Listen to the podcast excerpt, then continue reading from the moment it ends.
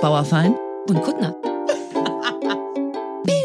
Alter, bei dir sieht's aus wie im Prinzessinnenpalast. Ohne Scheiß, du siehst ich aus, als wenn du im Barbie-Movie bist.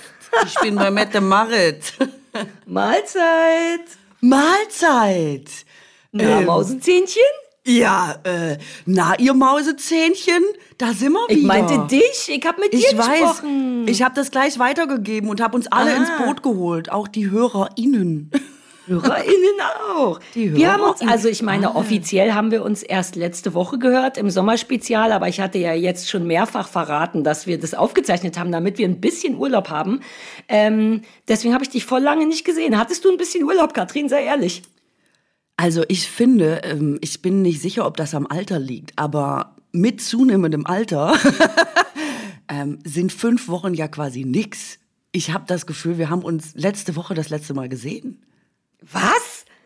Ich habe das Gefühl, Also- dich seit einem Jahr nicht gesehen. Und ich sehe dich übrigens auch Wirklich? jetzt nicht. Dein Körper, du zeigst mir nur deinen Körper im Handy. Ist das gut? Es gefällt mir gut, denn der Körper ist Ich, wunderschön. keine Ahnung, ich bin wie immer hier überfordert mit den 18 Devices, äh, wenn du verstehst. Du bist ich weiß so nicht, niedlich. Wie ich, ah. wie ich für Hi. dich äh, repräsentabel bin. Ist es so, So schön? bist du repräsentiert. Eben sah ich nur so dein, dein Rücken und dein Hintern. I don't judge. Es war ein guter Blick, aber so ist besser für einen Podcast, Katrin. Ich wollte dir auf jeden Fall zeigen, wie viele Kilos ich in fünf Wochen zugenommen habe. Deswegen dieser Ausschnitt. Weil das Hast du bringt echt? der Urlaub ja auch immer mit sich, dass man äh, ordentlich Kilos wieder mit nach Hause bringt. Hast du das auch? Bist du so ein ähm, Urlaubskilosammler? Nee, ich bin so ein Alltagskilosammler. Je beschissener mein Leben ist, desto mehr esse ich und also dann eher. Und ich hatte ja, das müssen wir ja ehrlich sagen, nicht richtig Urlaub. Ich bin halt einfach umgezogen und dann bin ich umgezogen und dann musste ich einen Monat lang dafür sorgen, dass hier Sofas an den richtigen Stellen stehen. Und ich habe innerhalb dessen relativ stark nicht abgenommen, also doch, aber auch Muskeln aufgebaut. Denn ich hatte aus Versehen wochenlang 20.000 Schritte am Tag. Einfach weil man so am Rennen ist bei Umzug. Und ich bin jetzt, halte ich fest, knackig. Uh, Ich habe, ja, ich habe jetzt das, was Leute Muskeln nennen. Nicht viel davon, aber so, dass ich dachte, hey, was ist das komisch harte an meinen Beinen?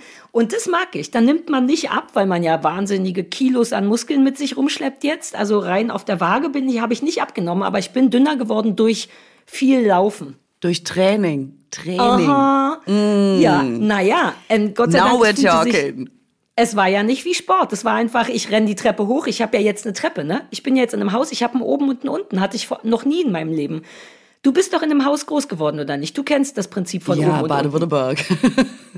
Oder? Du hattest, ihr seid doch in einem Häuschen bestimmt, ne? ja, ja, ja, ja.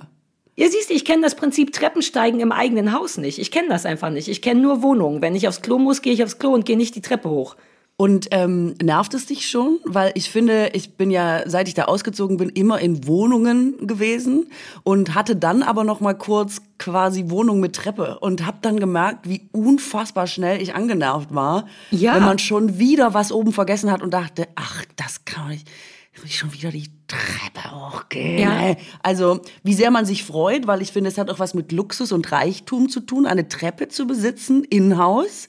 Und gleichzeitig bringt es eben große Anstrengung mit sich, äh, weswegen man Muskelkraft aufbaut. Also ich war immer sehr zwiegespalten, nachdem ich von zu Hause weg war. Mir geht's ganz genauso. Ich habe ja mein Leben lang ausschließlich in Wohnungen gewohnt und auch immer Souterrain-Wohnungen oder wie heißt das, wenn das so zwei Stockwerke sind, immer verachtet. Maisonette, das war, oder was? Ja, genau, Maisonette. Und das war so in meinen Zwanzigern war das der, die Definition von Luxus in der Stadt, dass man eine Maisonette-Wohnung hat. Und ich habe damals schon gesagt, Alter, ich laufe ja nicht in meiner eigenen Wohnung Treppen, ich bin doch nicht bescheuert. Das fand ich nie eine attraktive Sache. Und bei einem Haus kannst du es dir nicht so richtig aussuchen. Und mir geht's genau wie dir. Ich bin ja sowieso super vergesslich. Ich renn, also all meine Muskeln kommen nur von dieser einen bekloppten Treppe, weil ich schon wieder das Handy oder die Zigaretten oder so oben vergessen habe. Ich habe richtig Körbe hingestellt. Es gibt einen oben und unten Korb, damit man da Sachen reinlegt, die man später mit nach oben oder mit nach unten nehmen will. Ähm, und all meine harten, meine krass harten Oberschenkel kommen nur von dieser blöden Treppe. Ich finde die schön aber sie müsste nicht sein. Ich überlege jetzt schon einen Treppenlift. Wenn das nicht so langsam dauern würde, hätte ich richtig Bock auf einen Treppenlift. Vielleicht gibt's ja einen, der nicht für alte Leute ist, also den man aufgrund von Gebrechlichkeit nutzt, sondern eben so wie du. Man muss, man hat einfach keinen Bock auf Treppen steigen und es ist super anstrengend, das so oft am Tag zu machen und deswegen speed it up, baby. Ah ja, das wäre natürlich das. geil, wenn das so ein, so ein Knight Rider-Ding, ne? was direkt so Fuh macht. Nicht so, wir Ja. gehen ganz langsam nach oben, sondern Alter, mach mal dritter Gang. Und was ich auch ähm, lustig finde, ist, dass man ähm, sich in einer neuen Wohnung so eingewöhnen muss. Also ich habe das äh, manchmal jetzt schon, wenn ich in einen anderen Supermarkt gehe, wo ich nicht weiß, wo die Hafermilch steht. Da bin ich schon so angenervt, ich denke, mein Gott, ich habe nicht mehr die Kapazität, mir irgendwie das Supermarktsystem drauf zu schaffen. Und ich finde, jeder Umzug ist auch so, dass man quasi sein eigenes Wohnen nochmal neu lernen muss, dadurch, dass man noch erstmal checken muss, ah, wo waren jetzt nochmal die Kochlöffel oder keine Ahnung, die Scheren, die man ja dann jahrelang irgendwie woanders hergenommen hat, ohne drüber nachzudenken. Jetzt ist jeder alltägliche Schritt quasi wieder einer, den man ganz bewusst machen muss, weil man den noch nicht gelernt und verinnerlicht hat. Ähm, ich, also ich erkenne langsam, dass man nicht unbegrenzt oft umziehen kann, zum Beispiel auch in seinem Leben. Nee, ich bin jetzt auch erstmal durch, ehrlich gesagt. Das will ich nicht nochmal machen. Das war genau wie erwartet super anstrengend, wobei ich kein Problem mehr habe, mich hier zurechtzufinden, weil das war ja mein Deal mit dem Umzug, dass Christoph nichts macht, sondern ich zu Hause schon alles super sortiert und super sinnvoll aussortiere, in Kisten packe und hier so sinnvoll wie möglich einräume. Das ist wie so ein Hobby von mir. Der Tag des Umzugs fing erst dann an, geil zu sein, als die Kisten hier waren und dann habe ich wie geplant an dem halben Tag das gesamte Haus eingerichtet eingerichtet. Am Ende stand grob alles da, wo es stehen muss. Die Küche war komplett eingerichtet und diesmal eben auch sinnvoll und nicht so, oh, ich habe keinen Platz mehr, wo machen wir das hin? Ähm, ich weiß jetzt exakt, wo alles ist, aber du hast vollkommen recht, dieses Einleben ist nochmal eine mhm. ganz andere Geschichte. Also das sind richtig, wir sind jetzt seit einem Monat hier und das hat richtig verschiedene Stadien genommen. Also am ersten Tag stand ich hier wie in einem Hotelzimmer und dachte, wow, das ist wunderschön, hier komme ich häufiger her und hatte gar kein Gespür dafür, dass das meins ist oder dass ich hier bald wohne. Und dann haben sich irgendwann alle Möbel irgendwie hingestellt und dann hatte ich das Gefühl, ja, jetzt sieht's ja aus wie ein Zuhause und es fühlt sich aber immer noch nicht so an, weil mhm. eben auch tausend Sachen zu machen sind. Also ich muss eigentlich erst anfangen, hier zu leben. Weißt du, im Sinne von einmal ja. nicht was arbeiten, sondern Regelschmerzen im Bett haben. So eine ganz klassische Zuhause-Sache, die nichts mit Dekorieren, Sortieren zu tun hat, und das fängt jetzt erst an. Wir haben erst letzte Woche so eine Art Urlaub gemacht, im Sinne von, wir sind jetzt beide hier, dürfen aber nicht arbeiten, sondern müssen jetzt mal leben. Und das fängt jetzt erst an, sich zu Hause zu fühlen. Also ich fühle mich immer noch wie in so einem Langzeiturlaub in einem wirklich schönen Hotel mit einer guten Einrichtung. Mhm. Ähm, und bin immer noch nicht, ich habe noch kein Gefühl für, ah ja, mein Zuhause. Aber es fängt langsam an. Das ist interessant. Das stimmt, aber ich finde, Wohnen muss man echt ähm, pflegen wie ein Hobby. Und ich finde, Wohnen als Hobby wird unterschätzt. Also man muss sich richtig Zeit nehmen fürs Wohnen. Das finde ich wirklich auch. Insofern kann ich euch nur gratulieren zu dem Entschluss, einfach urlaubsmäßig zu Hause zu wohnen. Das ist richtig Also gut. das Leben meinst du, ne? So hier leben. Nein, man wohnt viel zu wenig. Ich finde, ähm, Wohnen ist so eine ganz selbstverständliche Sache, wo man ähm, ganz oft ja auch so unbewusst ist, weißt du? Oder ähm, warte, warte, sag Sachen erst, was das bedeutet. Was meinst du konkret mit Wohnen? Also tatsächlich in einem Ort leben und in seiner Wohnung sein. In, oder in ja, dem Haus, das machen, man hat. Also ja, das genau. Und da wohnt man aber eigentlich total selten, weil man stellt immer mhm. Sachen ab oder trägt was rein, trägt wieder was raus. Der Müll muss wird erst reingetragen, dann muss wieder rausgebracht werden. Das Essen geht rein, dann muss so. Man hat da immer so zu tun. Da ist immer so ein Durchlauf. Aber dieses reine Wohnen, wo man einfach mal da sitzt und denkt, so jetzt wird gewohnt. Das ja macht man bewusst total selten. Und ich möchte dafür plädieren, dass man das häufiger tut. so ich mache das dauernd. Ich bin ja nicht, ich bin ja nie unterwegs. Ich hasse ja Menschen und das Leben. Also ich war ja, also das Leben draußen. Ich war ja in Berlin auch in der Wohnung super viel in der Wohnung. Also gewohnt habe ich da, glaube ich, genug. Ähm, und das könnte mir hier auch passieren. Ich liebe das. Ich liebe, dass ich hier kaum weg muss, dass ich nur zum Arbeiten das verlasse. Ich könnte hier für immer wohnen. Ja, ich bin auch, ähm, selbst wenn ich viel zu Hause bin, habe ich trotzdem manchmal nicht das Gefühl, ich habe richtig gewohnt. Weißt du, was ich meine? Mhm. Man war halt dann an diesem Ort, aber ich finde, der, es gibt einen Unterschied zwischen man ist zu Hause und man wohnt. ich weiß nicht, ob ich den klar machen konnte. Ja, aber dann sag mal, weil das ist super interessant. Wo ist denn der Unterschied zwischen, da, zwischen zu Hause und Wohnen für dich? Na, das, was ich gerade schon gesagt habe, ich glaube, es hat wahrscheinlich mehr was mit so einem, dass man es bewusst hat dass man wirklich, so wie ihr eben sagt, ich nehme jetzt eine Woche und da mache ich nicht den ganzen Krimskrams, den man normal im Alltag macht, sondern ich wohne einfach. Ich mache quasi Urlaub in meiner Wohnung. Und ich mhm. finde, ansonsten ist äh, eine Wohnung eben oft ein Aufenthaltsort, ähm, an dem man super viele Dinge zu erledigen hat oder in dem man immer so rumrotiert und versucht, seinen Alltag zu handeln oder am Ende noch mal ähm, nach der Arbeit zwei, drei Stunden auf der Couch sitzt und irgendwas im Fernsehen schaut oder so. Aber das würde ich gar nicht mhm. als so ein Wohnen bezeichnen, sondern es sich zu Hause so richtig schön zu machen, das zu genießen, bewusst zu wohnen. Ich finde, ja. das macht man selten. Es ist tatsächlich so, aber ich versuche das gerade viel. Selbst unser Urlaub war im Grunde, jetzt machen wir trotzdem Sachen im Garten, aber Sachen, auf die wir Bock haben und nicht, die wir machen müssen. Ähm, das war so ein bisschen äh, auch cool, aber so richtig hier drin wohnen, auch wegen dem coolen Wetter jetzt, geht gerade nicht. Als wir eingezogen sind, hat es ja wochenlang geregnet. Bei mhm. euch nehme ich an auch. Da wäre Wohnen gut gewesen, aber ich habe ja auch schon noch in derselben Stadt. Also naja, es sind, es sind tatsächlich 30 du bist Kilometer. Etwa. In 30 Kilometer kann sich eine Menge ändern, Katrin. Eine Natürlich. Menge Wetter kann an einem vorbeigehen. Ähm, also ich muss dieses Wohnen dennoch üben, weil ich gleichzeitig auch noch so eine Mischung habe aus, oh, ist das schön hier. Wer hat das denn eingerichtet? Ich weiß, es klingt super weird, aber ich bin, habe noch einfach kein Gefühl für Natürlichkeit. Ich glaube dem Braten noch nicht. Ich glaube nicht, dass das jetzt meins ist. Gestern bin ich, muss ich das erste Mal in Berlin arbeiten und bin danach hergekommen und hatte sofort so ein schlechtes Gewissen und dachte, oh, jetzt will ich hier aber wieder im Haus Sachen entdecken. Und habe dann erst gemerkt, nee, ich muss gar nichts entdecken. Ich darf jetzt kurz mal hier wohnen, denn ich bin müde und dieses Haus wird immer da sein. Ich muss jetzt also nicht sofort in den Garten hotten und so. Ja, also auf jeden Fall muss ich hier tatsächlich dieses Wohnen und Leben noch üben, aber ich habe eine sehr gute Zeit dabei. Ich finde, es wäre auch komisch, wenn äh, du jetzt nach vier Wochen das Gefühl hättest, du bist da seit zehn Jahren. Also das ist doch auch... Ähm äh, der Reiz des Neuen, dass man eben sich auch erstmal damit vertraut macht und ähm, langsam reinkommt und es nach und nach zu einem äh, vertrauten Ort und einem Zuhause macht. Ich, ich ja, finde, ja, der ganze, die ganze Spannung und der Reiz wäre ja weg, wenn man direkt immer gleich da wäre. Der Weg ist das Ziel, auch beim ja. Wohnen. Ich weiß, es ist krass. Das Nervige ist, dass ich das weiß und gleichzeitig ungeduldig bin. Aber ich bin eigentlich nicht so ungeduldig, weil der Weg in diesem Fall mir ja auch totalen Spaß macht. Also auch dieses, huch, das hier ist also mein Zuhause. Das kommt ja mehrfach am Tag, bis man sich daran richtig gewöhnt hat. Allein das macht Spaß und man kann tausend Sachen gucken.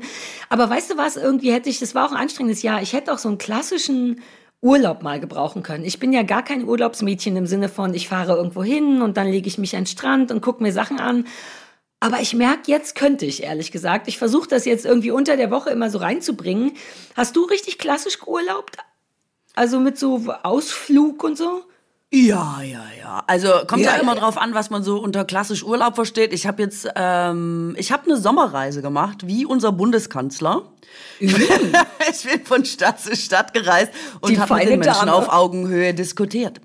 Ähm, nein, ich bin, ähm, ja, ich bin wirklich so unterwegs gewesen, habe mir ähm, diverse Städte angeguckt. Aber ich war jetzt auch nicht irgendwie an einem Pool oder am Strand und habe so acht Bücher am Tag gelesen oder so. Aber ja, das muss jedes das Jahr ist ja auch nicht. ja mal ich wollte sagen, das ist ja jetzt auch nicht die Definition von Urlaub, aber Hauptsache, man hat irgendwie eine coole Zeit. Aber bist du einfach von Stadt zu Stadt gereist, privat im Sinne von so, heute Leipzig?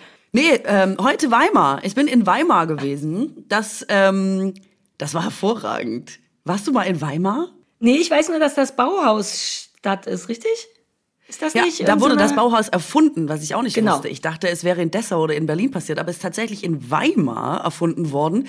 Und ich hatte meine Abifahrt. Naja, es war nicht die Abifahrt. Ich glaube, es war der ähm, Ausflug vom Deutschleistungskurs. Ähm, also es ist viele, viele, viele Jahre her. Lass uns sagen 20 oder so. Und jetzt ähm, wollte ich seit 20 Jahren eigentlich immer noch mal gucken, fand ich Weimar so geil, unter anderem auch wegen dem Alkoholeinfluss äh, seiner Zeit, oder ist Weimar einfach auch eine geile Stadt? Und stellt sich raus, Weimar ist eine geile Stadt. Wirklich.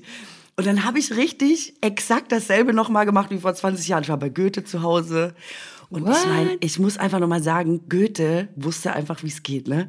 Der Goethe wusste einfach, apropos Wohnen, ne? Wenn du mal richtig gucken willst, wie auch jemand so richtig geil wusste, wie man wohnt und wie so ein richtig gutes Live geht, besuch den Goethe zu Hause. Der hatte eine Kutsche, ich bin mir sicher, es war die Vorlage für jeden Disney-Film, wo sich irgendeine Kutsche in Kürbis verwandelt und wieder zurück. Er hatte so, ähm, er hatte so tolle Teller von überall auf der Welt, um in trüben Wintertagen, wenn Weimar irgendwie ein bisschen grau und regnerisch war, sich irgendwie von ausländischen Töpferkünsten inspirieren zu lassen. Es ist einfach toll. Also ich bin da durch und dachte, ja, ja, ja, ich erinnere mich. Ich fand es damals schon geil, aber es ist immer noch richtig geil. Also das kann ich richtig empfehlen. Ich habe ähm, ich hab so richtige... Erzähl mehr. Erzähl. Richtig schöne äh, Städtetrips einfach gemacht. Das hm? Sofa, Bett, ich will die Details wissen. Also Goethe ähm, hatte ein richtig kleines Bett. oh, wow, so Erkenntnisse wie früher die Menschen, die waren so klein. Einzelbett oder Pärchenbett? Nee, die haben immer Einzelbetten lustigerweise. Aber man, man blickt irgendwann auch nicht mehr durch. Goethe war ja auch schon so ein, ähm, der hatte richtig viel. Er hatte da so seine Hütte in der Stadt und dann hatte er bestes Haus am Platz, dann hatte er ein Gartenhaus und hat er und man weiß auch nicht so genau, wer war jetzt eigentlich hier wann, wo, mit wem. Ähm, was glaube ich auch Teil des guten Lebens war, muss ich äh, sagen. Insofern, nee, aber Betten stehen immer nur ähm, vereinzelt Betten rum oder Kinderbetten. Vielleicht haben sie die Ehebetten auch abgebaut oder so. Oder ich, Vielleicht waren die ja. früher auch sehr, sehr klein. Die Menschen waren früher bedeutend kleiner als heute. Vielleicht äh, ist es sogar Bodyshaming, ja. wenn du sagst, Goethes Bett sieht aus wie ein Kinderbett. Vielleicht war das sein Bett, weil der nur 1,20 groß war. Man weiß es ja nicht. Vielleicht war sogar das frühere Einzelbett ein Doppelbett. Wenn du ja, verstehst. exakt. Zwei wirklich kleine für Herr und Frau Goethe. Jeweils 1,15 Meter groß. oh Gott, süße Vorstellung. Ja, dass die einfach vielleicht so beide da reingemuckelt haben immer, ne? Dass man das, äh, ja, vielleicht haben die viel gekuschelt. Da hatte der eine Frau? Ich weiß nichts über Goethe. War der liiert? Hatte der Kinder? Ja, ja, ja, alles. Goethe hatte alles. Goethe hat wirklich alles äh, mitgenommen, muss man sagen. Und war ähm, schon sehr früh interessiert an auch unkonventionellen ähm, Lebensformen. Also hat er sich äh, total für interessiert und mit beschäftigt. Und also er war in jeder Zeit, äh, in jeder Hinsicht, so heißt es, seiner Zeit voraus. Das wollte ich sagen. Ist richtig, ähm, er war richtig avantgarde. Also Goethe hat mich nochmal richtig, ich ähm, habe damals als Inspiration vorm Abi so, eine, so ein Goethe aus Ton gekauft oder was war so immer es Gips oder Beton oder ich weiß es nicht. Gibt's in diesen Goethe aus Beton. Von, ja, genau. Von allen Leuten, die, glaube ich, jemals irgendwie einen literarischen Satz in ein Notizbuch in Weimar geschrieben haben, gibt's eine Gipsfigur. Und die kannst du eben in einem Souvenirshop erwerben. Und ich weiß noch, dass ich damals ganz sicher war, dass ich bestimmt mindestens 13 Punkte im Abi schreibe, wenn ich so einen kleinen Goethe auf dem Schreibtisch habe. Und hat funktioniert? Hm. hm. Wirklich? Nein. Wie viele Punkte hattest du? Ich dachte, so gut kennen wir uns, dass du mein Mhm ja, Ironie erkennst. Manchmal weiß, weiß man es nicht bei dir. Das stimmt, da lebe ich von. Also, okay, ich dein weiß, Beton. Ich, ich, weiß ehrlich gesagt nicht mehr, was ich im Deutsch-LK hatte, aber ich ähm, hatte in nichts 13 Punkte, insofern auch nicht in Deutsch. Vielleicht. Aber dann hast du richtig Punkte so Kultur, so. Kultururlaub gemacht, Keindorf. Wer in Weimar bei Goethe rumsteht, wenn das für dich Urlaub ist, das ist doch naja, geil. aber du darfst ja nicht vergessen, dass die in ähm, Weimar einfach auch richtig großzügige Parkanlagen und alles hingezimmert haben. Und zwar wirklich vom Allerfeinsten alles. Also richtig, da ist niemand und du hast einfach so eine riesen Parkanlage, quasi mehr oder weniger für dich. Ab und zu begegnet dir mal so eine Statue von Shakespeare oder so, aber das war's dann auch schon wieder für lange Zeit. Ähm, uralte Bäume, so ähm, kleine Wasserläufe, die da durchgehen und so. Es ist ganz malerisch und bezaubernd. Das ähm, hat mich zu Schulzeiten mit 18 oder so jetzt nicht so dolle interessiert, aber das also hat mir diesmal auch wahnsinnig gut gefallen. Deswegen, es war so ein guter Mix aus mh, mm, Ruhe, also Wald, das was du jetzt von zu Hause kennst, und aber auch Kultur. Also quasi perfekt. Ja, geil. Die haben ja eh, Landschaftsarchitektur war damals ja auch nochmal so eine Riesennummer, ne? Die, da hat man sich, also ich weiß nicht, ob die Parks seit Goethe da sind, aber das ja. ist ja so eine ganz eigene Geschichte von so ein, naja, so ein Park zu designen. Christoph hatte mal so ein Semester, oder der ist ja so Hans Dampf in allen Gassen, ein Semester Landschaftsarchitektur ähm, studiert. Und das ist super interessant, weil es ja wirklich so genau diese Flussläufe und so, nichts davon ist ja zufällig. Ganz viel ist ja auch wie bei generell Design und Architektur auf ähm, auf dem ästhetischen Bedürfnis nach Harmonie und so, wie so ein Fluss sich schlängelt. Das passiert ja nicht irgendwie, wo steht ein Baum und was. Ich liebe das, weil das ist dann nämlich exakt gar kein Zufall, dass du da drin stehst und denkst, ah. Und mhm. ich liebe, dass das jemand herstellen kann durch das Arrangement von Bäumen und Wasser, dass man reinkommt und denkt, ah, hier bin ich zu Hause, Dankeschön. Es gibt ja auch richtig das Gegenteil davon. Parks, in denen man denkt, uh, hier ist es nicht safe, uh, sollte ich hier lang gehen und so. Ich mhm. finde es ganz geil, wenn sowas funktioniert. Ja, und ähm, es ist eben einfach auch beeindruckend, weil dieser Park wirklich, das sind mehrere hundert Jahre alte Bäume, die sehen ja dann auch wirklich so aus. Mhm. Äh, die sehen da zum Beispiel auch noch sehr gesund aus im Vergleich zu vielen anderen Orten, wo Bäume ja eher, also wo man denen ja dolle die Daumen drückt, dass sie den nächsten Sommer irgendwie noch schaffen. Ähm, und das ist wirklich, also ich empfehle dir das, weil es ist ja gerade mal, glaube ich, so knappe zweieinhalb Stunden von Berlin entfernt oder so oder mhm. drei. Ähm, und da kannst du natürlich auch mal für einen Tag hinfahren mit dem Zug oder übers Wochenende. Also es ist wirklich lohnend, würde ich sagen, selbst für 24 Stunden. So weit möchte ich gehen. Okay, okay, you go. Hast du vor, trotzdem noch irgendwo an einem Wasser oder, oder Strand rumzuliegen dieses Jahr? Ähm, äh, nee, eigentlich erstmal nicht. Es kam mir so absurd vor. Äh, ich weiß nicht, wie es dir ging. Jetzt hat sich die Lage ja teilweise wieder so ein bisschen entspannt, als so wirklich dieser Hochsommer war. Hat es halt entweder überall 40 Grad gehabt und äh, die halbe Welt ist abgebrannt, oder es hat in Strömen geregnet, woraufhin ich irgendwie nicht das Gefühl hatte, dass es jetzt so cool ist. ähm, um wie in allen anderen Jahren sozusagen, hey cool, wo ist denn jetzt der einzige Spot, wo man noch entspannt am Strand liegen kann? Da fliege ich jetzt hin. Das ähm, irgendwie fand ich, hatte, also ich hatte es dieses Jahr nicht. Es hat mich gar nicht nee. da äh, rausgezogen. Nee, na mich ja aus Gründen von, ich habe keine Zeit auch nicht und mir kam der Regen ein bisschen entgegen. Bei einem Umzug will man ja diese 40 Grad nicht. Aber es ist schon irgendwie verwirrender Sommer gewesen mit diesem ganzen Regen und ich habe ja immer keine Ahnung und dann sitze ich irgendwo rum und sage, na ich wette, das ist der kälteste Sommer ever und am nächsten Tag steht, dass das der heißeste Sommer ever weltweit im Durchschnitt war. Mit durchschnittlich mhm. 16 Grad oder irgendwas. Ähm, also weltweit gesehen ist das natürlich eine Riesennummer. Also diese ganze Klimascheiße, das ist schon beeindruckend. Auch, also gerade im letzten Monat war, finde ich, viel beeindruckendes Wetter, wo man auch als so ein Klimaleugner so denkt, uh, okay, verstehe, vielleicht ist doch was dran. Also was das hier geschüttet hat, gleichzeitig wie, wir haben hier raue Mengen Bäume auf diesem Grundstück, weil der Vorbesitzer auch so Bock auf Obst wie, ich habe hier raue Mengen Obst, falls du Obst haben möchtest, Katrin. Ich habe Feigen. Oh, ich habe keine Ahnung, was man mit Feigen macht, aber sie sind fertig. Essen. Das nächste Mal bringe ich dir Feigen mit. Ähm, und auch die müssen alle trotzdem gegossen werden. Es hat vier Wochen lang geregnet und trotzdem geht's denen nicht gut. Ich finde dieses die Verwirrung daran verwirrend. Weißt du, dieses, es schüttet ohne Ende, gleichzeitig ist es der heißeste Sommer. It's all a big uh, fuck up. Und äh, ich hatte auch richtig klimaschlechtes Gewissen wegen meinem, Achtung, ich sag das Wort jetzt, Katrin, Trockner.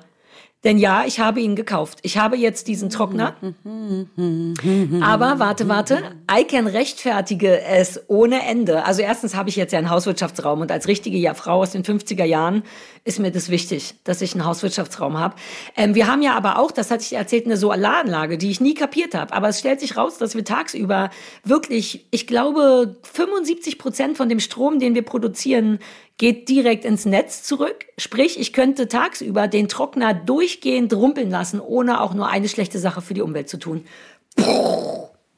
Okay, ich wusste, dass ein Aber kommt. Dein, du hast den Aber-Finger rausgeholt. Den Aber-Nein-Nein-Finger.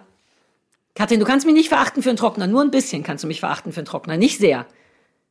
Ich finde, du solltest respektieren, dass ich mehrfach gesagt habe, ich möchte nicht mehr über den Trockner sprechen. Uh, daran erinnere ich mich ähm, nicht mehr. Okay. Schön. Wirklich Was nicht. auch schon einiges sagt.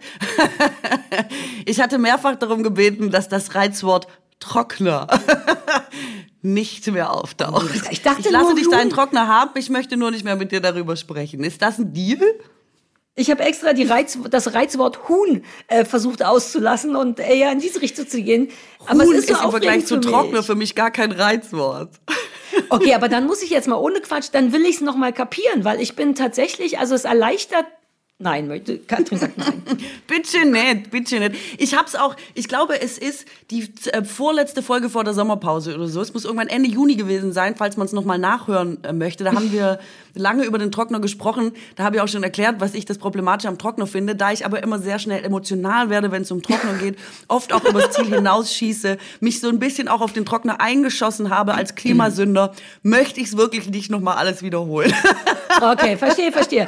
Mein, äh, mein, mein reizaffines Hirn hatte das schon wieder abgespeichert als einfach nur, du findest es nicht gut. Aber ähm, und ich war super stolz auf, dass ich keinen Strom verbrauche. Aber gut, wir lassen das äh, Reizwort Trockner einfach weg. Und was hältst du von dem Reizwort Ringeln? Du erzeugst halt mit Schlangen. dem Strom einfach nur Hitze, was in Zeiten des Klimawandels, wo es um die Erhitzung geht, ein bisschen nun gut, aber wie gesagt. Du wolltest ähm, nicht ich, drüber reden. Wir müssen uns entscheiden. Ja, genau. ich möchte nicht drüber reden, weil ähm, ich weiß nicht, ob Leute das kennen. Es gibt ja sowas wie die subjektive, so eine selektive Wahrnehmung davon, was schlimm ist in der Klimakrise und was nicht. Und manchmal ist das ja gar nicht mehr. Hört man, dass das jetzt hier ordentlich ähm, Sirenen am Start sind? Die holen Nein, mich wegen dem Trockner. Ja, siehst du. weil es gleich Die wieder losgeht. Mich wegen dem Trockner. Oh Gott, oh ähm, Gott. Und dann hat man ja manchmal so richtig, schießt man sich auf sowas ein, wo man so denkt, so, das ist jetzt die Wurzel allen Übels, das muss bekämpft werden. Und ich gebe es zu, ich habe mich so ein bisschen auf den Trockner eben wirklich eingeschossen. Und weil ich weiß, dass ich unnötig emotional werde, wenn es um Trockner geht, kann ich nicht mehr öffentlich darüber sprechen. Ich, du musst es respektieren. ich war allein durch diese, durch diese selbstreflektorische, An du, ich bin wieder on board. Du hast wenigstens, also du hast es so gut erklärt, dass ich denke, okay, ich respektiere es. Ich habe sowas von nicht deine Meinung, aber du hast es so schön erklärt, dass ich denke, fair enough. Nächstes Thema. Ich habe keine Ahnung, was in Deutschland in den letzten vier Wochen passiert ist. Nichts. Hallo? Es hätte einen Kanzlerwechsel geben können und ich hätte es nicht mitbekommen. Please help me. Der der Kanzler war auf Sommerreise und hat mit den Menschen auf Augenhöhe diskutiert. So, das ist, was der Kanzler gemacht hat. Da hast du, glaube ich, nichts verpasst. Ähm, was du verpasst haben könntest, ist natürlich, worüber wir anderen alle den ganzen Sommer über geredet haben. Es war doch äh, Barbenheimer. Boppenheimer. Barbie kam im Kino und ah. Oppenheimer. Die Filme des Jahres. Ah. Du weißt, wir hatten kurz vor unserer Sommerpause darüber gesprochen, weil ja zu diesem Anlass des Barbie-Films Ryan Gosling nach Berlin kommen sollte. Und ich weiß nicht, ob du das noch mitbekommen hast. Einige von uns waren sehr, sehr aufgeregt deswegen und wollten unbedingt zur Barbie-Premiere am Potsdamer Platz, weil Ryan Gosling ja auch auftauchen sollte. Rate, wer nicht gekommen ist. Du oder Ryan Gosling? Ist richtig. Und es war Ryan Gosling. Was? Ja, ist krass, ne? Also, Hört er nicht ähm, den Podcast? Are you kidding me? Was für eine fucking Unverschämtheit. Es gibt ein paar Sachen, die Ryan einem schuldet, wenn du mich fragst. Es ist nicht viel, aber kommen gehört dazu. Das Ding ist, dass ja gerade alle AutorInnen und SchauspielerInnen in den USA streiken, ne? Ähm, ja. wegen schlechter Bezahlung, schlechter Arbeitsbedingungen und jetzt kommt auch noch KI. Und ähm, Hollywood liegt ja quasi still. Und wenn du, was du in Hollywood sein musst, Teil äh, der quasi äh, Gewerkschaft bist, dann ähm, ist es dir nicht erlaubt, zum Beispiel jetzt in dieser Zeit, wo gestreikt wird, bei einer Kinopremiere aufzutauchen. Und deswegen ja. sind die einfach mit dem Arsch zu Hause geblieben. Also auch ja, der Ryan. Es ist, um ehrlich zu sein, eine ziemlich coole Sache. Es ist nur für uns mhm. nicht so cool. Ich persönlich, ich ganz privat habe das Gefühl, dass Ryan Gosling mir was schuldet. Kann sehr gut sein, dass das so nicht stimmt. Und es ist natürlich, ist man ja im Grunde dann Streikbrecher, richtig? Wenn man, äh, wenn man da genau. jetzt sagt, hi, hi, ja. und dann trotzdem schön geschminkt auf dem roten. War irgendjemand da? Nee. Mm. Nee, die, äh, die US, die US People, die sind jetzt nicht mehr, äh, sind jetzt nicht mehr unterwegs. Die und wie war die Premiere? Dann sind da nur Synchronsprecher oder was? Also ehrlich gesagt war das ja eine Riesenveranstaltung am äh, Potsdamer Platz. Mhm. Und ich war gar nicht so darüber im Bilde, dass wir Barbie geil finden.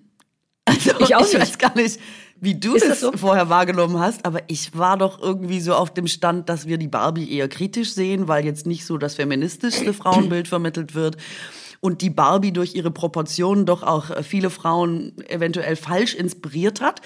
Und ich ähm, gehe da zu dieser Premiere und dachte so, ich bin schon ganz weit vorne. Ich hatte so rosa Schuhe an, die irgendwie in meinem Schrank aufgetaucht sind von irgendeinem Auftritt, die nie gebraucht wurden wo wir uns immer gefragt haben, was machen wir eigentlich mit diesen rosa Schuhen? Und dann dachte ich, ah ja, okay, wahrscheinlich sind die einfach für diese Barbie-Premiere hier vorgehalten worden, in weißer Voraussicht, jahrelang im Voraus und dachte, damit habe ich quasi schon gewonnen. Und das war, ich glaube, der Wiener Opernball ist ein Witz gegen diese Barbie-Premiere. Die Leute sind in opulenten Rüschenkleidern, in hautengen pinken Mesh-Up-Fetzen, in äh, opulent aufondulierten Haarkonstellationen Barbie-inspiriert da aufgetaucht. Und selbst Leute, ich sehe auf einmal Oliver Kalkofe im pinken Polohemd und dachte, was ist hier los? War das so ein bisschen, das ist dann so die Ironie, richtig? Im Sinne von, oder war nee. das, gab es so eine Einladung, wo Pink Only oder so stand? Nee, das ist der Gag und deswegen war ich auch so überrascht. Es war total ernst gemeint. Offenbar ja. ist ja. Barbie das totale Ding und es ist so an mir vorbeigegangen. Ich habe es gar nicht mitbekommen, nee. aber die Leute waren außer sich wegen Barbie. Und hm. wirklich hm. ernsthaft. Ich verstehe schon, dass man sich so karnevalesk auch ein bisschen verkleiden will und es ist ein schöner Anlass. Aber, also Leute können sich gerne melden, wenn sie da waren und das Gefühl hatten, ich, äh, ich habe es falsch wahrgenommen. Aber da war wenig Ironie, würde ich jetzt mal sagen. Naja, komm, jeder, der Pink trägt, meint es irgendwie ironisch. Ähm, Es ist ja fast ein bisschen unkreativ, wenn wirklich jeder so kommt. Ich finde aber viel interessanter, weil das war mein geheimer Punkt, was du gesagt hast, von wegen, seit warum finden wir gerade Barbie wieder gut? Denn das ist ein bisschen mein Gefühl, dass durch diesen Film, und ich kenne Leute, die den auch schon gesehen haben und meinen, der ist wirklich lustig. Und ich glaube, dass der wirklich lustig ist. Und dass man jetzt aber genau das vergisst, vergisst, diese ganzen Jahre vorher, warte mal, warte mal, haben wir nicht erst mal eine ganze Weile gebraucht, um uns darauf zu einigen, dass Barbie wirklich gar nicht so ein gutes Spielzeug ist? Ich habe gestern, war ich das erste Mal seit Ewigkeiten bei On Online-Shoppen bei ASOS oder so. Nur so gucken, ich will gar nichts ausgeben gerade. Und da gab's dann so Barbie-T-Shirts. Und da dachte ich auch, hm, ich weiß nicht, ich kapiere schon und das ist ja auch so ein bisschen ironisch, weil anders geht's ja nee. gar nicht. Es muss ironisch sein, denn jeder weiß, dass sie zu dünn ist. Ähm, und das finde ich auch ein bisschen schwierig, dass der, dass durch die Coolheit des Films wir jetzt alle vergessen, dass die eigentlich wirklich ein Frauenfeind ist und schon immer gewesen ist. Das finde ich, da bin ich noch nicht sicher, wie ich das finden will, ehrlich gesagt. Also ich glaube wirklich, dass ich dir da äh, widersprechen muss, weil es ja. wirklich nicht so ironisch gemeint ist, wie man, glaube ich, es sich wünschen würde oder wie man annimmt. Ähm, also alleine durch die Tatsache, dass Pink ja jetzt schon im zweiten Jahr wirklich eine Trendfarbe ist und eine Modefarbe, zeigt, dass es nicht reine Ironie sein kann, sondern eher so eine Rückeroberung. Ich glaube, Pink, es gab ja auch diese Seiten mit Pink Stinks und so, es war super lange auch so ein bisschen verpönt. Ich höre jetzt auch immer wieder, dass Leute sagen, so ja, das ist keine Farbe, die verbannt werden darf. Man darf gar nicht mehr irgendwie sagen, ja, Frauen Pink und so, das ist blöd, sondern man will Pink tragen. Man ist eine Frau, man findet es cool, man will auch wieder dazu stehen können. Das habe ich super oft gehört. Deswegen, ähm, aber es ist trotzdem so, wie du sagst, ich habe auch gedacht, wir sind eigentlich nicht pro Barbie. Wir gehen da mal hin und gucken es uns an, aber wir kommen natürlich jetzt nicht selber verkleidet als Barbie. Und das haben viele gemacht und natürlich waren auch viele originelle und tolle Verkleidungen dabei. Aber ich schwöre dir, viel authentisch geil finden von Barbie, der überwiegende Teil. Und das fand ich ähm, wirklich überraschend, zumal, wenn ich den Film kurz, ohne zu spoilern, wiedergeben darf. Die Geschichte von Barbie ist, wie wir sie eben gerade erzählt haben und wahrgenommen haben. Dann kommt der Film und im Film wird einfach gesagt, das ist falsch. Barbie hat immer das Bild vermittelt zu sagen, eine Frau in Form einer Barbie kann alles werden. Weil es gibt die Arzt Barbie und die Pilotinnen Barbie und die äh, Bauingenieur Barbie und ich weiß nicht was. Und ähm, das ist, was Barbie eigentlich immer wollte, zu sagen, du kannst alles, Frauen können alles, weil Barbies können alles. Ähm, dann wird das untermauert mit, ich würde sagen, wirklich ähm, akut aktuellen Instagram-Sprüchen zum Thema Feminismus. Und äh, das ist eine Stelle, an der es auch Standing Ovations gab bei der Premiere.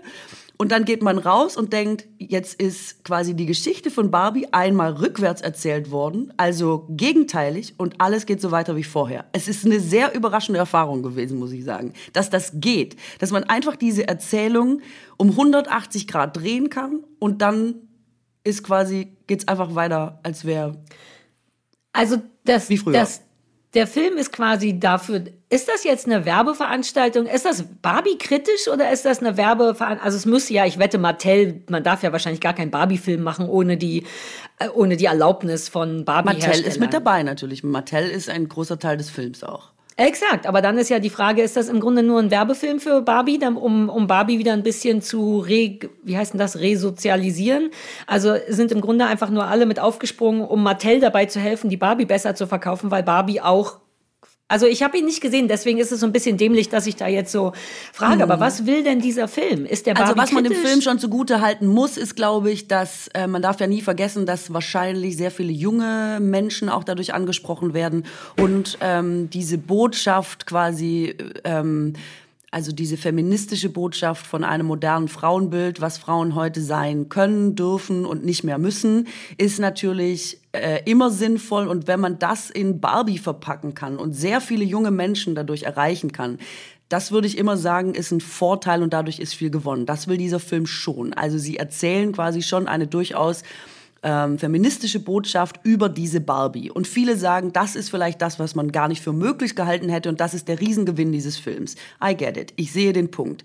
Ähm, dahinter ist es aber, ähm, ist deine Frage total richtig. Ja, äh, da hat man irgendwie das Gefühl, ähm, es wird die Barbie genutzt, um quasi, sie muss sich einmal mit ihrem schlechten Bild auseinandersetzen, dass sie eben die Menschen auch negativ geprägt hat macht die Erfahrung in diesem Film, dass sie das einmal für sich ins Positive drehen kann und dann ist der Film wieder aus und es geht weiter. So. So würde ich es jetzt mal zusammenfassen, ohne zu spoilern.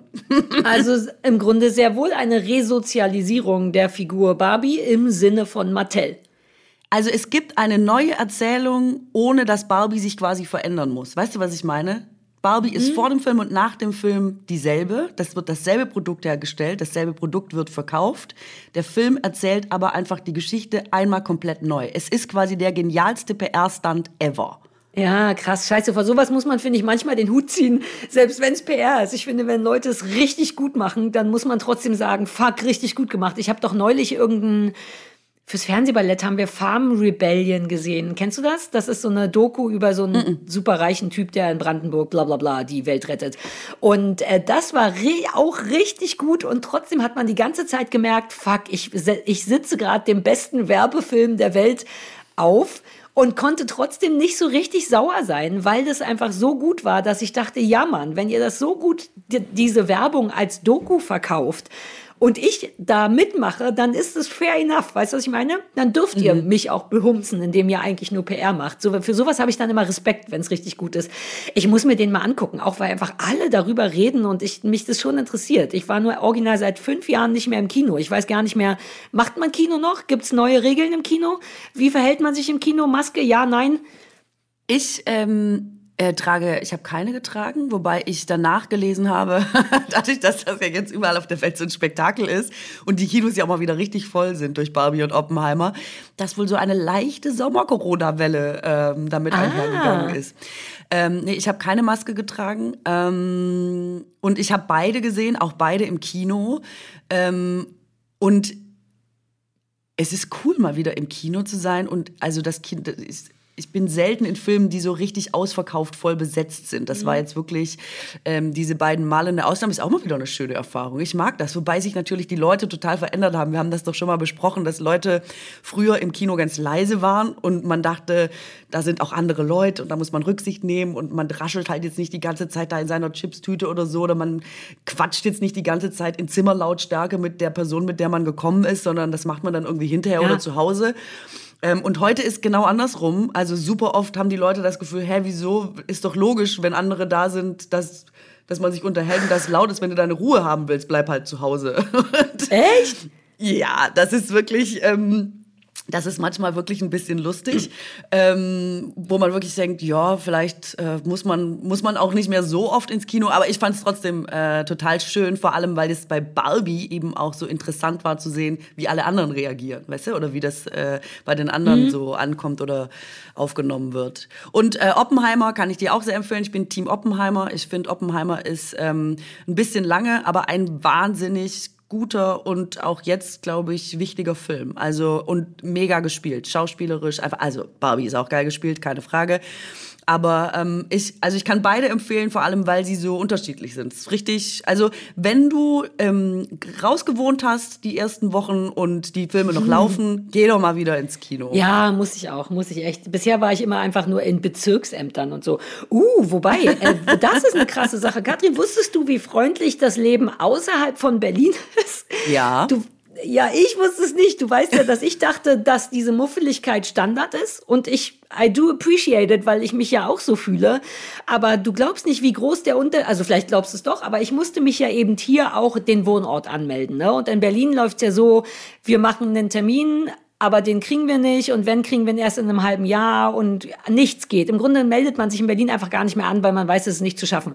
Hier braucht man keinen Termin, man ist nach drei Minuten dran. Ich war nach, ohne Termin nach drei Minuten dran und man hat mir einen Jutebeutel geschenkt mit, der, mit dem Namen der Stadt drauf und einem herzlich willkommen hier. Eine super niedliche Frau. Nach fünf Minuten waren Christoph und ich da raus mit einem neuen Aufkleber und unserer kleinen Tüte, auf der drauf steht, schön, dass Sie jetzt auch hier sind. Ich bin wie ein Kind im Süßigkeitenladen. Ich saß da und konnte es nicht glauben. Und dann musste ich zur Kfz Anmeldestelle und da die gleiche Nummer. Kommen Sie doch rein. Ist doch kein, na machen Sie sonst ein andermal. Alle sind so nett, dass ich die ganze Zeit alle Leute heiraten und küssen und umarmen will. Und erst jetzt fange ich an zu sehen, wie schwierig Berlin schon auch sein kann. Ja, I get it. Es ist, es ist mir fast ein bisschen peinlich, ähm, dass ich daran auch so gewöhnt bin. Das finde ich auch traurig, dass ich daran gewöhnt bin, dass die Leute scheiße sind und dass man warten muss. Und wenn dann jemand anlächelt und einem einen grünen Jutebeutel schenkt, dass man dann gar nicht weiß, was man sagen soll, weil man damit nicht gerechnet hat. Habe ich dir das jemals erzählt, dass ich ähm, die, ähm, dass man das ja schon am Straßenverkehr merkt? Also wenn man auf Tour ist und ich bin ja da ähm, vor Corona mit meinen ganzen, ähm, mit meinen Programmen auf Tour gewesen, dann ist man ja in ganz Deutschland und ähm, diesen Kontrast merkt man immer erst, wenn man wieder nach Berlin reinfährt. Also man fährt so super entspannt 1000 Kilometer und eine Stunde vor Berlin merkt man schon wieder so, oh, man ist selber schon so, man ist schon wieder am Hupen, am Lichthupe geben, drüber, was ist, was? Drängel nicht! Und man ist schon so, man denkt dann irgendwann, was ist, was ist, was ist hier los? Und dann denkt man, ah ja, ne, man ist in einer Stunde in Berlin, weil nur alle Berlin. am Anschlag sind. ja. Es ist wirklich, es ist sehr verrückt, vor allem, ich bin ja gerade in Kopenhagen. Ähm, und ich meine, gut, es gibt jetzt nicht so viele Menschen in Kopenhagen wie äh, in Deutschland und vor allem auch Berlin ist ja fast so groß wie ganz, Dän in ganz Dänemark leben, glaube so viele Menschen wie in Berlin fast. Also es ist ein bisschen ein unfairer Vergleich. Aber ich weiß genau, was du meinst, weil hier ist es auch so, dass ähm, ich immer wieder merke, zum Beispiel in der Schlange hier oder so, dass ich immer in diesem Verteidigungsmodus bin und schon so checke, manchmal stellen sich ja Leute nicht richtig in die Schlange, sondern irgendwo an die Seite. Und mein erster Impuls immer so ist, ja, mal gucken, wenn da jetzt hier gleich gedrängelt wird, dann werde ich euch gleich mal schön was sagen. Und dann merkt man hier so, die Leute haben einfach im Blick, wann sie dran sind. ist alles easy. Die sagen noch so, hey, it's your turn. Go on. Have a nice day. Und man ist so, hä? Wieso bist du jetzt noch nett? Was soll denn die Scheiße hier? Man ist so überfordert tatsächlich. Und alle sind hier so, ähm, also wenn ich jetzt zum Beispiel eine Frage beim Frühstück habe oder so, hatte morgen die Kaffeemaschine nicht, dann habe ich zu irgendjemandem gesagt, ja, sorry, ich glaube, da muss man irgendeinen Behälter auswechseln oder so. Und habe schon selber quasi damit gerechnet, dass jetzt jemand sagt, ja, boah, wie dumm kann man sein oder so. Und dann ist einfach jemand mitgekommen und hat auf drei Tasten gedrückt und hat gesagt, so, jetzt probieren Sie es mal. Ich hoffe, es ist alles in Ordnung, wenn ich einfach nochmal wiederkomme. Und wie ich immer von diesem Agro-Level erstmal wieder runterarbeiten muss und sagen, okay, thank you, great, cool, coffee. Ja, das ist beeindruckend, wenn man das schon so als, als Voreinstellung hat, ne? Dass man so, also, ja, fuck, ey. Ich habe das gemerkt in den letzten Wochen, als ich viel zwischen meinem noch Wochenendgrundstück und der Stadt hin und her fahren musste im Zuge des Umzuges und ich auf dem Wochenendgrundstück immer so super gechillt war und dann wirklich an den Toren, wenn ich da oben in Nordprenzlauer Berg in die Stadt gefahren bin, da, allein da, wie sich alles ändert, wie sich die, auch so die, naja, im Grunde, wie du sagst, auch die Ausstrahlung von Leuten ändert. Du kommst in die Stadt und du hast auf einmal Fahrradfahrer, die beschließen, fuck you, ich komme hier zuerst, Mütter, die wieder ihre Kinderwagen wie so ein Protective Shield über die Straße schieben nach dem Motto, du wirst mich schon nicht umbringen, ich habe ein Kind. Und diese, das ganze passiv-aggressive, wie Leute sich daneben benehmen und keiner sorry, uh, Entschuldigung sagt. Und das nur auf diesen zehn Minuten von der von ich komme in die Stadt rein bis ich komme nach Hause, hatte ich schon so einen dicken Hals. Und das mhm. ist erstaunlich, weil ich lebe ja schon immer da. Ich wurde in diesem Kiez geboren.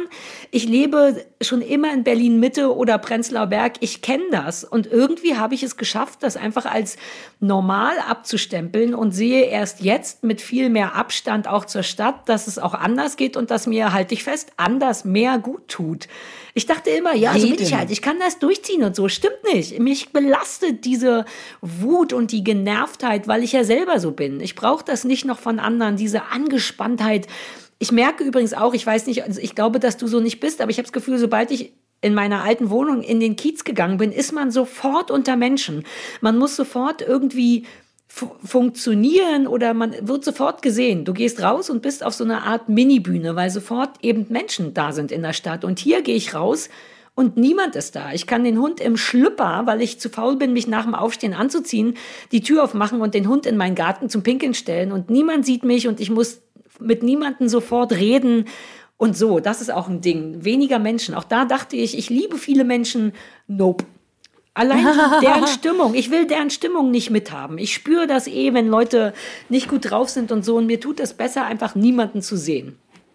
Wobei ich wirklich, äh, das ist eins der Rätsel, die ich in meinem Leben gerne noch gelöst haben würde, ich nicht weiß, warum das in Berlin so heftig ist. Also wie gesagt, man kann jetzt Kopenhagen hier nicht vergleichen, weil es einfach eine andere Größe ist und eine ganz andere Struktur hat. Aber hier ist, weil du das mit Fahrrad angesprochen hast, hier sind zum Beispiel wirklich, es ist so genial. Also es gibt's einfach gar nicht.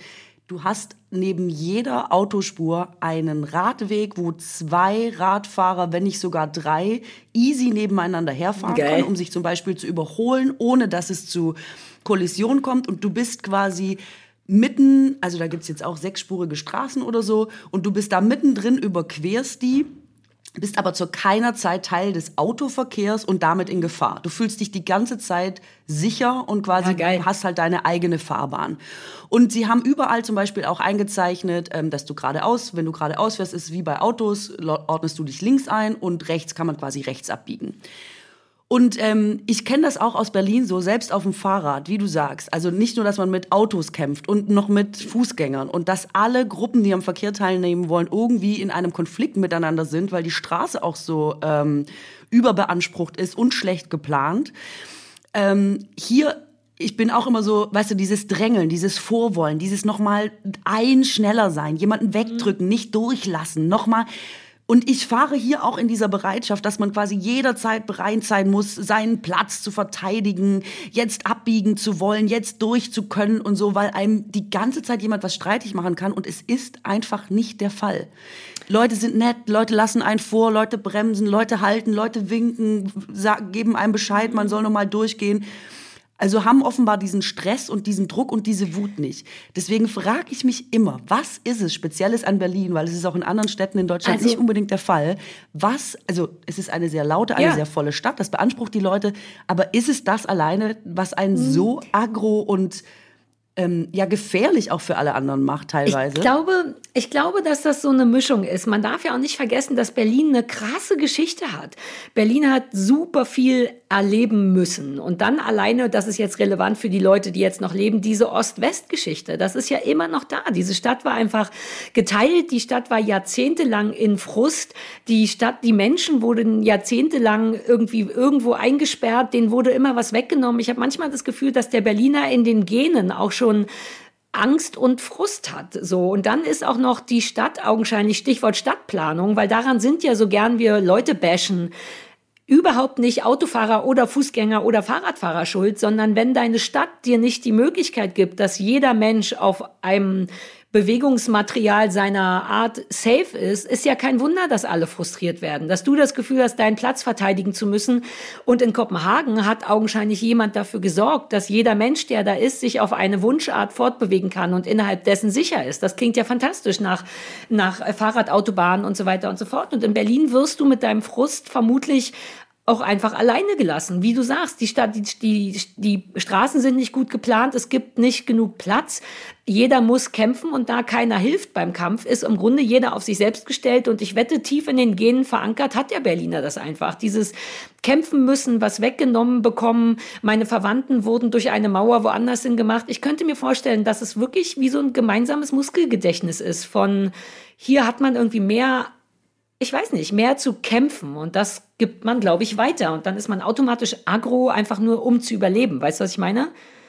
Ich weiß, was du meinst. Nur nach allem, was du mir sonst sagst, wäre es dann die Pflicht äh, des Einzelnen oder der Gruppe oder der, ich weiß es nicht, quasi äh, gemeinschaftlich zu schauen, wie man das überwindet und es nicht als Anlass oder Ausrede, äh, jetzt mal überspitzt gesagt, zu nutzen, um es an anderen auszulassen. Weil ich habe wirklich Klar. manchmal das Gefühl, dass man, es gibt viele Leute, die durch Berlin fahren und quasi nur einen Grund suchen, um irgendwo ihre Aggression zu lassen. Also, dass quasi eine Nichtigkeit genutzt wird, um andere Leute anzuschreien, zu hupen, durchzudrehen, jemanden zu schneiden, wirklich auch teilweise ich beobachte jeden Tag Situationen, wo Menschen in Gefahr gebracht werden, wirklich verletzt zu werden oder zu sterben oder weil der Straßenverkehr ist ja jetzt auch ähm, ne, nichts für ähm, nichts für schwache Nerven, ähm, wo Leute das lieber in Kauf nehmen, um ihre Aggression an jemandem auslassen zu können, als kurz zu warten, zu bremsen oder jemanden vorzulassen. Und das ist trotzdem so heftig, dass ich manchmal denke, das kannst du jetzt eigentlich, das kann schon ein Grund sein, was du sagst. Ich könnte den auch nachvollziehen.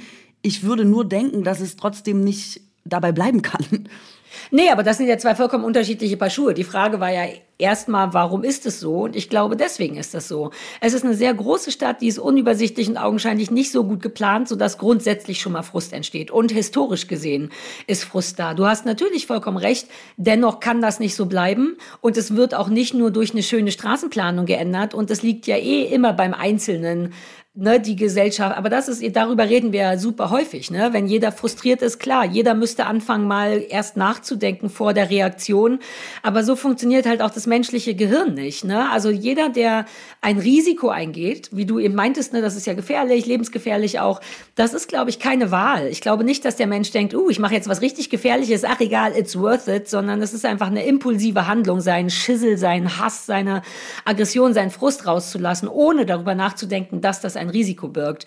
Also ich glaube nicht, dass die Leute das bewusst machen. Das ändert nichts und das ist schade, aber ähm, ich glaube, dass trotzdem ein bisschen Stadtplanung jetzt auch nicht helfen könnte. Generell könnte der Staat schon auch helfen, die Menschen ein bisschen weniger frustig zu machen. Es ist sehr viel verlangt von einem Volk, das auf Anschlag ist, sich da alleine wieder rauszusortieren, ohne eine Hilfe von außen. Das glaube ich wirklich dass ich will den Bürgern fast gar nicht vorwerfen zu sagen, ey, jetzt reißt euch doch mal zusammen, wenn gleichzeitig nicht von der anderen Seite geholfen wird. Ich glaube, das müssen diverse Seiten gleichzeitig machen. Ja, das kann sein. Vielleicht, ähm, vielleicht ist das so. Wobei ich jetzt, ähm, wenn man zum Beispiel hier ist, ich meine, äh, Corona oder so, also schwere Zeiten oder Inflation oder was auch immer, das betrifft jetzt nicht nur uns, weißt du? Also nicht nur wir haben ja. stressige Zeiten und trotzdem schafft man es woanders ähm, freundlich zu bleiben oder das Miteinander ähm, ja, ja, ein bisschen positiver zu gestalten. Ach, keine Ahnung. ja, das also ist ja auch eine, ist eine Frage von Sozialisierung. Du hast halt dennoch halbwegs das gelernt. Das ist Teil deines moralischen Wertesystems, dass man, egal wie frustig man ist, man trotzdem aufpassen muss, auf seine Umgebung. Aber so ist ja nicht jeder. Und manche Leute haben einfach noch mehr Scheiße am Start. Ne? Also nicht nur das, was wir alle haben, wie Corona und Gas und Pipapo, sondern zusätzlich vielleicht noch drei beschissene Scheidungen, zwei tote Kinder, einen schlechten Job und so. Man weiß ja immer nie, was die Leute mhm. alle im Rucksack haben. Und irgendwann wird's eben Aber zu das viel. ist in anderen Ländern auch so. Die Leute sind hier nicht unbelastet. Hier wird auch ja. jeder sein Päckchen zu tragen haben. Das ist, das wird ja, überall geben. Hier sind ja nicht alle irgendwie automatisch super happy, nur weil sie nach außen irgendwie ähm, sich freundlicher verhalten oder Ja, so. aber wo also ist dann der Unterschied? Warum ist man in Kopenhagen mit dem gleichen vollen Rucksack entspannter? Ich hätte schon das Gefühl, dass der Kopenhagener augenscheinlich auf den wird besser aufgepasst von seinem ich weiß gar nicht, wer ist denn zuständig von seinem Land oder Regierung oder so. Die augenscheinlich bereiten die ihren Bürgern ja ein schönes, lebenswertes Leben dar. Also ist ja kein Wunder, dass die Leute, auch wenn sie schlimme Rucksäcke aufhaben, nicht rumfrusten. Wenn das hier in Deutschland oder in Berlin, also jetzt wird's mir fast ein bisschen zu groß vom Thema, aber ich, ich finde ehrlich gesagt, das dass in Deutschland schon sehr, Deutschland, also, weil sie jetzt, also Berlin ist natürlich ähm, die am schlechtesten organisierte Stadt in Deutschland, das muss man sagen. Aber ich finde schon, also Deutschland hat mit das beste Sozialsystem auf der ganzen Welt, mit das beste Gesundheitssystem Gesundheitssystem. Also es ist nicht alles geil und man kann überall noch optimieren. Äh, da bin ich total dabei. Aber es ist schon eins der luxuriösesten äh, Systeme, das es gibt. Es ist ja nicht so, dass bei uns alles scheiße ist und man jeden ja. Tag irgendwie denkt, puh, jetzt weiß man gar nicht, wie es morgen weitergeht. Also ja, aber es gibt keine, jetzt ist Schulanfang und es fehlen noch 4000 Schulplätze oder irgendwas. Es gibt keine Wohnungen, naja, weil die Stadt nicht baut. So freundlich sind sie jetzt nicht zu ihren Bürgern. Aber geh mal in irgendwie, äh, also Dänemark ist jetzt ein falsches ja. Beispiel. Dänemark ist ein sehr reiches Land. Dänemark in der Tat, wie alle skandinavischen Ländern, ist uns da, was das angeht, äh, diese ganzen Schulsysteme und auch das medizinische System und so natürlich ähm, voraus und bezahlt da auch die Leute anders und so ist ja keine Frage. Die sind ja aber sowieso ähm, führend äh, weltweit. Aber trotzdem, ähm, das also ich glaube, da darf man jetzt nicht alles in einen Topf werfen. Natürlich mhm. gibt es immer Probleme und wir können jetzt sieben Stunden darüber reden, was in Deutschland nicht gut läuft. Trotzdem muss man, glaube ich, von allen Fakten her konstatieren, dass wir jetzt in einem der wohlhabendsten Länder der Welt leben. Mit den äh, Systemen, wie sie in einem der wohlhabendsten Länder der Welt sind. Ähm, dass es da nicht trotzdem auch Probleme geben kann und dass äh, nicht auch Dinge verschlafen wurden und Dinge jetzt auch äh, anders angegangen werden müssen als vielleicht noch vor 16 Jahren, ähm, ist, ist ja klar. Das will ich auch gar nicht in Abrede stellen. Ich glaube auch nur, dass das jetzt nicht immer, ähm, das kommt ja auch sehr oft von rechter Seite, dass das immer der Grund sein kann zu sagen, eigentlich ist halt alles Scheiße in Deutschland und deswegen hat man auch ein Recht drauf, Scheiße drauf zu sein, weil das ist de facto nicht richtig. So, das will ich eigentlich nur sagen.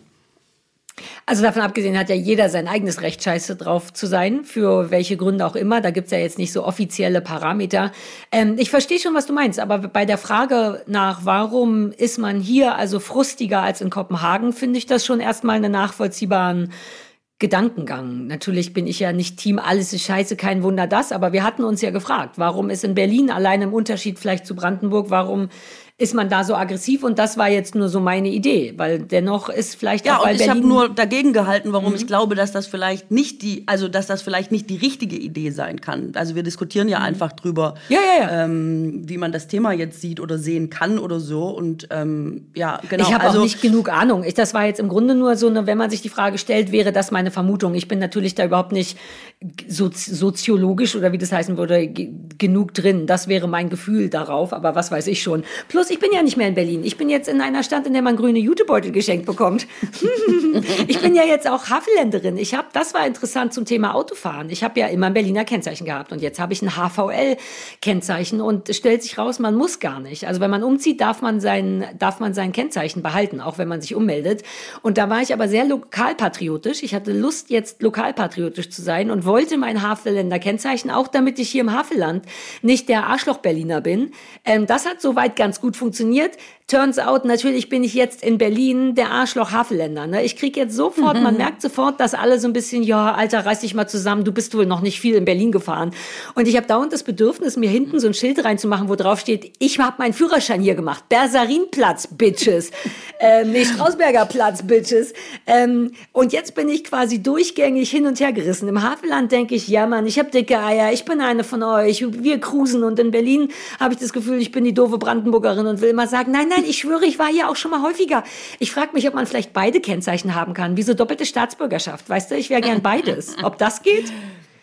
Ja, vielleicht hättest du übergangsweise ähm, noch die, das Berliner Ding behalten sollen oder so. Aber ich verstehe das, weil wenn man irgendwo neu hingeht, dann will man natürlich auch gleich so all in sein. Als ich von Köln nach Berlin gezogen bin, war das auch so. Dann ähm, muss man ja nur ein neues Kennzeichen nehmen, wenn man ein neues Auto zulässt oder sich ein neues mhm. Auto kauft. Und ähm, muss das nicht machen, nur aufgrund des Umzugs. Und ähm, das war so süß, weil apropos, ich muss auch was Positives über Berlin sagen. Die Frau im Amt war so hartnäckig dagegen, dass ich jetzt ein Berliner Kennzeichen habe, weil immer gesagt, es kostet Geld, das zu machen. Ja. Ich immer so, ja, aber ich meine, ist ja jetzt umgezogen. Und die so, ich rate Ihnen davon ab, es kostet Geld. Und dann war ich so, sie war noch schwäbischer, als ich jemals schwäbisch war, weil sie mir so sehr diese Kosten für diese unnötige Ummeldung ersparen wollte. Machen Sie das doch erst, wenn Sie ein neues Auto zulassen. Dass sie am Ende hatte ich die, hatte ich die so lieb, dass ich dachte, nee, ich, ich mach, ich ziehe jetzt durch hier mit meinem Kölner Kennzeichen, komme was wolle, einfach weil ich die Frau nicht beleidigen will, weil sie mich wirklich 18 Mal darauf hingewiesen hat, oh. dass ich oh. Geld spare, wenn ich es nicht mache. Und dann bin ich noch jahrelang mit dem Kölner Kennzeichen durch Berlin gefahren, ähm, ständig in Polizeikontrollen geraten. ähm, wegen des Kölner Kennzeichens, womöglich, I don't know. Aber ähm, ja, äh, ich weiß, das, ich weiß genau, was du, ich weiß genau, was du meinst. Ich habe es auch jahrelang lustig. dann gefühlt weil mir haben auch die, also auch die Frau in der um Kfz-Ummeldestelle, ne, dann meinte ich, jetzt mein neues Kennzeichen. Ich hatte sogar eins reserviert, ehrlich gesagt. Und dann meinte sie, aber machen Sie das doch nicht. Das, wie gesagt, das kostet ja 45 Euro. Und die arbeitet immerhin da. Und dann meinte ich, nein, ich habe Lust, ein Hafenländer zu sein. Und dann meinte sie, das war das Tollste, machen Sie das nicht hier. Machen Sie das online. Da kostet das nur 8 Euro pro Nummernschild. Hier zahlen Sie 45. Und dann war ich auch so, Frau, ich weiß gar nicht mehr, wie sie hieß. Dürfen Sie das sagen? Danke, danke. Bin also online gegangen, habe mir da die Schilder gekauft und brauchte dann noch einen TÜV-Termin, weil der bei mir abgelaufen ist und rief bei dem an und meinte, ähm, ich habe aber bald neue Nummernschilder, nur dass Sie wissen. Und dann meinte er, machen Sie das nicht, Sie haben doch gerade ein Haus gekauft. Sie müssen doch Geld sparen, das sind 45 Euro. Und auch der war so keine. Und habe ich trotzdem gesagt, ich will aber Haveländerin sein und ich liebe das, ich liebe Leute, die so sind. Ich habe neulich auch bei einer Zaunfirma angerufen und gesagt, folgendes, ich habe hier ein Angebot für einen Zaun und wollte fragen, ob Sie das vielleicht günstiger machen. Und da meinte sie, sind Sie bescheuert? Das ist das beste Angebot, was ich je gehört habe, was Sie haben. Machen Sie das, rufen Sie hier nie wieder an. Da, so, bei so Leuten will ich sofort nochmal heiraten, die genau sowas machen und einem so helfen, Geld zu sparen. Wie süß sowas ist, ne? Also und da muss ich immer sagen, dass das wird ja immer den Schwaben vorgeworfen, dieses Sparen und dieses so geizig sein oder Pfennigfuchsen und so, wie das bei uns heißt. Und da muss ich wirklich nochmal sagen, dass fast überall, wo ich war, ich härtere Schwaben getroffen habe, als ich in Schwaben jemals Schwaben getroffen habe. Das, ich finde es auch immer wieder ähm, sehr lustig. Die Schwaben sind überall. Sie tarnen sich manchmal auch als Brandenburger oder Berliner. Wenn ich sie treffe, weiß ich sie immer zu schätzen und grüß von dir. ja. So, mein Mausezähnchen, wir sind schon bei einer Stunde wie richtige Profis. Sollen wir einfach ganz professionell auf Wiedersehen sagen und auf die nächste Woche verweisen? Oder haben wir noch irgendwas, was super aufregend ist, was wir erzählen wollen? Ja, aber Britney Spears haben wir halt nicht gesprochen. Ich habe gedacht, das interessiert dich vielleicht wegen der Zellulite, aber dann machen wir das einfach nächste Woche. Uh, ist ein ziemlich guter Cliffhanger. Die Zellulite von ich- Britney Spears, ich bin on. Nee, es geht nicht um die Zellulite. Ich Ach dachte so. nur, du bist ja immer so an der Zellulite von Britney Spears interessiert, dass ich dachte, vielleicht interessieren dich auch Geschehnisse, die sonst gerade noch in ihrem Leben passieren. Äh, Total. Die Frage ist, machen wir es jetzt oder heben wir es uns auf? Ich habe ja nichts mitbekommen. Alles, alles, was du mir erzählen würdest, wäre ein Cliffhanger. Vielleicht weißt du ja Alles. nächste Woche dann schon Bescheid über, äh, über auch The Britney. Ach, es wird herrlich. Ja, ich denke, ich werde das jetzt googeln. Du hast mich jetzt auch gekliffhangert. Ich google das und nächste Woche sprechen wir über Britney, egal was da der, der Deal ist. Warst du in der Free Britney-Fraktion? Ähm, also ich bin generell pro Britney. Meine sehr schlaue Halbschwester hat doch ein, äh, äh, wie heißt das, ein Theaterstück gemacht. It's Britney Bitch. Über Britney Spears. Super cool. Ähm, insofern bin ich pro Britney, weil ich auch pro meine Schwester bin. Okay. Nee, äh, dann finde ich, sollten wir das nächste Woche auf jeden Fall nochmal nachholen. Vielleicht Oh Gott, oh Gott, ich werde sofort neue googeln. gute Sachen entwickelt. Es ist unglaublich, so viel kann ich sagen. Es ist unglaublich. Es ist wirklich ein sehr guter Cliffhanger. Es ist gut, dass du wieder da bist, Katrin. Es hat mir gefehlt, mit dir zu Cliffhangern. Wir hören uns nächste Woche. Nächste Woche geht's weiter. Bis dahin. Tschüssle. Ciao.